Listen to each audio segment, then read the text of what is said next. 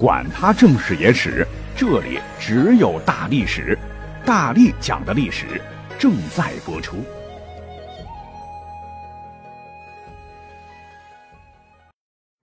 大家好，我是大力丸。所谓是日有所思，夜有所梦。昨天呢，我做梦彩票中了一百万，你猜怎么着？今儿买的彩票，我竟然中了二十元。我觉得梦想成真了，因为那一百万可能是缅甸元。于是呢，我就觉得这个梦还真的蛮神奇。梦啊，不光是我们现代人经常做，其实呢，古今中外大家都做梦。由此，关于梦境的光怪陆离的各种故事便流传下来。光做梦还不行，得预言照进现实，有点应验，这才有点意思。诸如在《正史·史记·秦始皇本纪》就曾真实记录了这么一个事儿，说始皇梦与海神战。如人状，就是说秦始皇嬴政晚年曾做梦与海神大战，海神的形状好像人一样。梦醒之后，秦始皇连忙找人解梦。解梦师说：“水神不可见，以大鱼蛟龙为侯。今上岂似背锦，而有此恶神当除去，而善神可治。”说水神。本来是凡人肉眼凡胎看不见的，水神会用大鱼蛟龙做斥候。现在皇上您上会稽祭大禹，望于南海，而历时客颂秦德，周到恭谨。但若出现这种恶神对您不敬，应当除掉他。秦始皇二话不说，便令浪里白条好身手的秦族带着捕鱼的器具前往海边，杀死了数百条大鱼。并亲自以连弩射海中巨鱼，竟然也射杀一鱼。这个秦连弩可是秦统一六国的黑科技，啪啪啪可以连续激发，是弩进攻强，成为冷兵器时代步兵对抗骑兵的利器。秦始皇竟亲自以九五至尊连发并射，也体现了其挑战海神的意志、除去恶神之决心。但是很遗憾。秦始皇虽贵为千古一帝，但也难逃生老病死。此时不久，秦始皇便在平原津天气燥热、旅途劳顿，突然一病不起，崩殂于沙丘平台。帝国很快土崩瓦解，烟消云散。难道是人不可胜天乎？还是天下苦秦久矣的必然呢？咱们历史上不是常讲吗？秦皇汉武，秦皇汉武哈。除了秦始皇，汉武帝刘彻史上也曾因梦铸成大错，差一点毁了大汉帝国。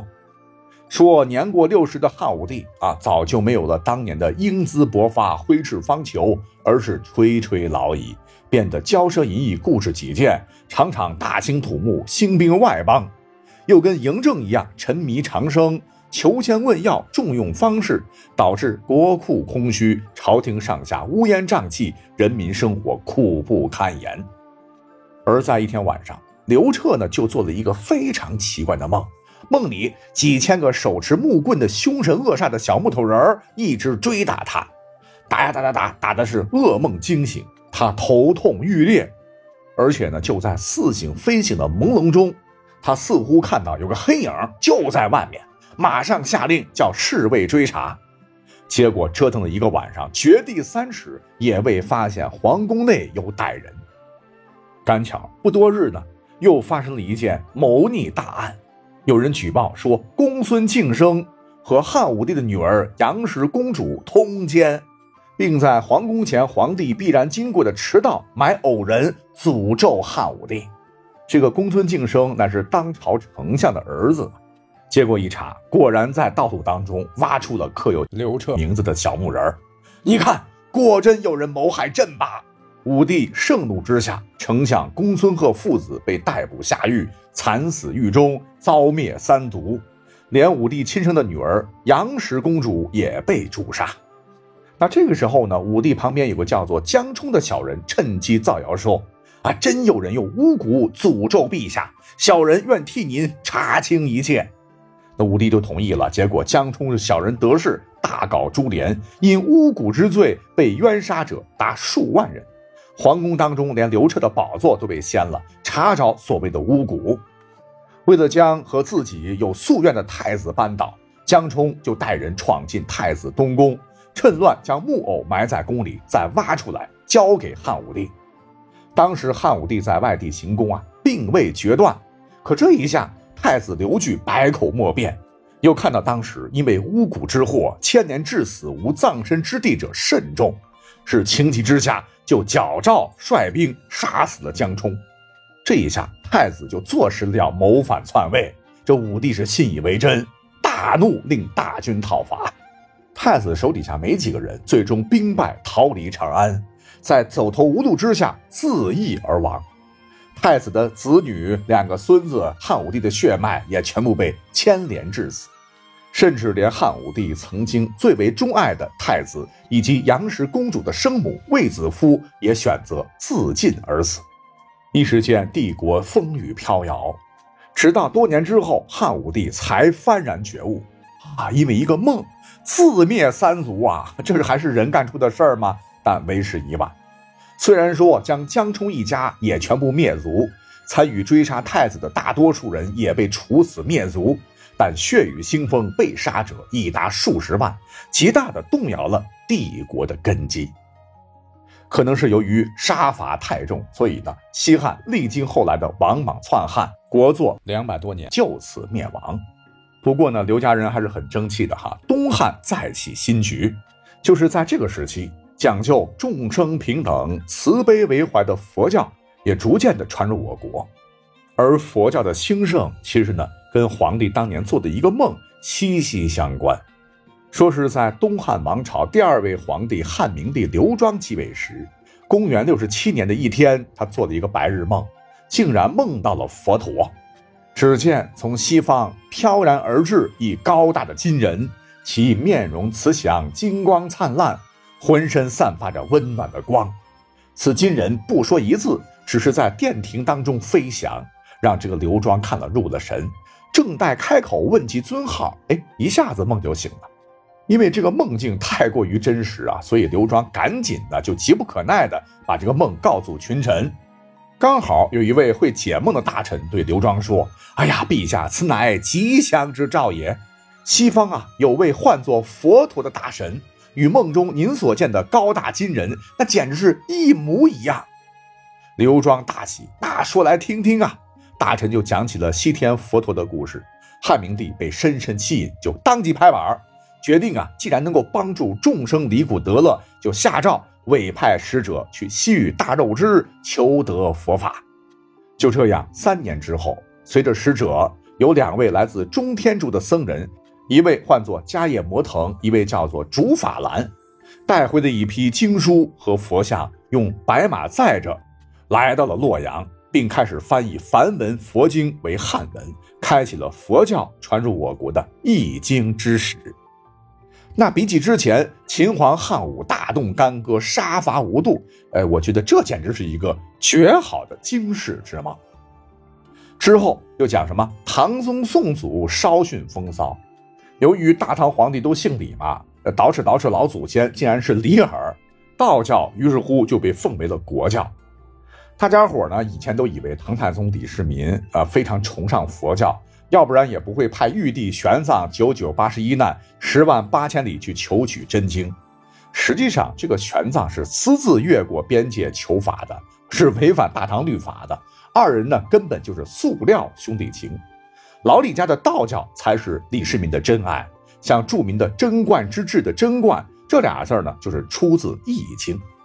传说啊，又是晚年，皇帝做怪梦的年纪，这李世民有一夜是噩梦连连呐，梦见什么呢？啊，只见一个凶神恶煞的人手持大刀，发了疯的砍他，砍砍砍砍砍，眼见命休矣啊！哎，不知打哪儿呢，跑来一个白袍小将。将对方打得七零八落，救下太宗。太宗很感动，便问小将的姓名。梦中小将是吟诗一首：“家住逍遥一点红，四下飘飘无踪影。三岁孩童千金价，堡主跨海去征东。”说完就歘跳进一龙口不见了。唐太宗醒来，赶紧找人解梦。顶级战梦大师解释道：“陛下。”梦中有凶人追赶，必是某地发生叛乱。而家住逍遥一点红，其地可能在山西。陛下，您看，跳入龙口，当属山西龙门县耳。这下一句“四下飘飘无踪影”，不就说的是下雪天吗？雪音同薛，这小将可能姓薛。三岁孩童千金价，就意味着珍贵嘛，其名应有贵字也。那后来果真不假。高句丽的渊盖苏文反唐，唐太宗啊，确实是在山西的龙门县选了这个薛仁贵为征东的一帅。哎，虽说这个故事听起来好像说书编的哈，但是呢，历史上薛仁贵确实乃是李世民后期出现的不可多得的帅才。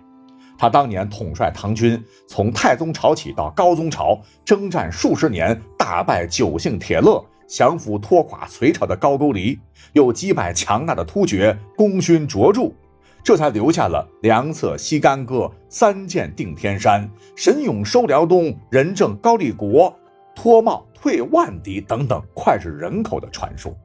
至唐高宗时，累官至瓜州长史、右领军卫将军，以及封平阳郡公，赐大唐之幸哉。而唐宗宋祖的宋祖指的是谁呀？就是宋太祖赵匡胤，史书上关于他的重大且离奇的梦有一回，且改变了历史的走向。那这个梦也非常的怪异，可是呢，不是他做的，而是他的兄弟太宗赵光义的直系后人，在靖康之难后，好不容易北逃杭州，失去生育能力的宋高宗赵构所做。且说这个赵构他爹呀，乃是北宋第八位皇帝宋徽宗赵佶。也是崇尚道教，可是唐太宗人家用道之无为治理天下，这小子却拿道教是搞些神神鬼鬼。说他刚登基时啊，赵佶做过一梦，就梦到天宫当中有一个青衣童子从天而降，送给他一块玉牌，上面乃是天书八个大字，说丙午昌期，真人当初。哎，自封道君皇帝的他高兴坏了，寡人乃是神仙下凡呐。国泰民安，那是一定的啦。于是乎，整日是沉迷玩乐，除了治国理政、琴棋书画，样样精通。结果呢，到了二十多年之后，哎，真到了丙午年。这一年，金国大举入侵北宋，宋军一击即溃，兵临城下。那宋徽宗为了逃避责任，慌不择路的，竟然禅让儿子宋钦宗，实际上就是甩锅了哈。那为了制造舆论，他说：“那当年。”昭告天下的所谓的什么神梦，梦中所谓的天书预言，那位真人出现了啊，就是我儿子赵桓。可问题是，宋钦宗也是个糊涂蛋。金国第二次兵围开封时，他撤下大将李纲，重用自称撒豆成兵、道法高超的妖人。结果呢，临阵的时候，妖人跑了，哈，开封被攻破。宋徽宗、宋钦宗爷俩呢，连同皇家宗室一网打尽。押解北方疾苦之地，北宋就此灭亡。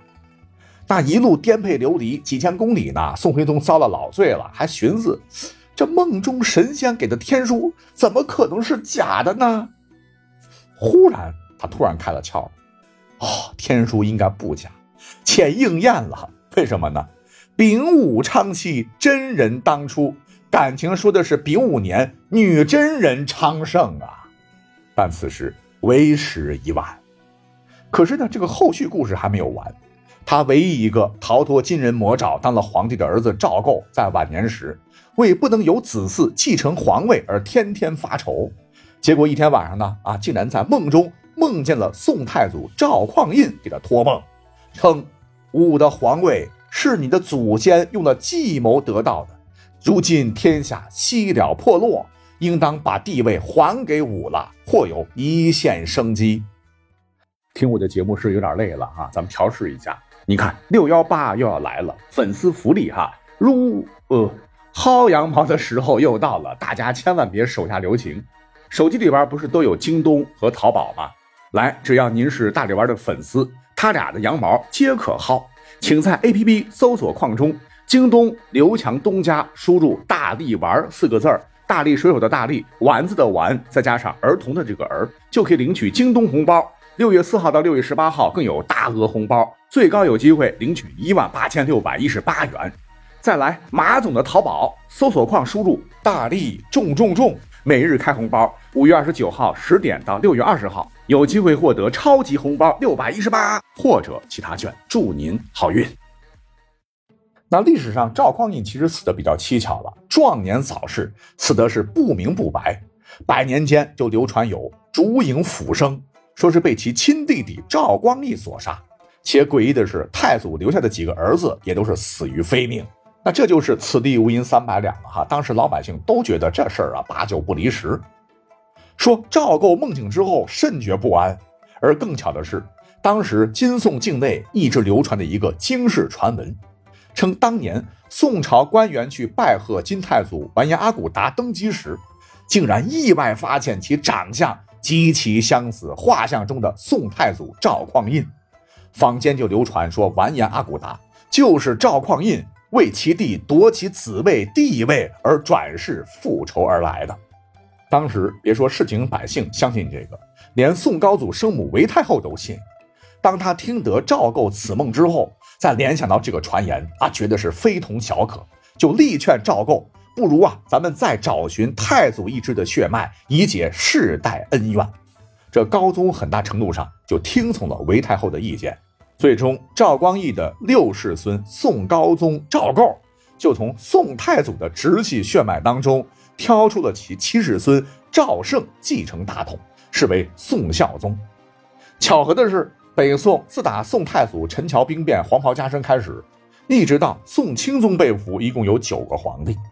而南宋从宋高宗赵构偏安一隅开始，到陆秀夫抱着宋末帝赵昺跳海，不多不少也是九个皇帝。更为巧合的是，和北宋打了百年的大辽皇帝也是九个，和南宋打了大半辈子的大金，除了半日的皇帝金昭宗不算，竟然皇帝也是九个。这也许是历史上一个极小极小的小概率事件吧。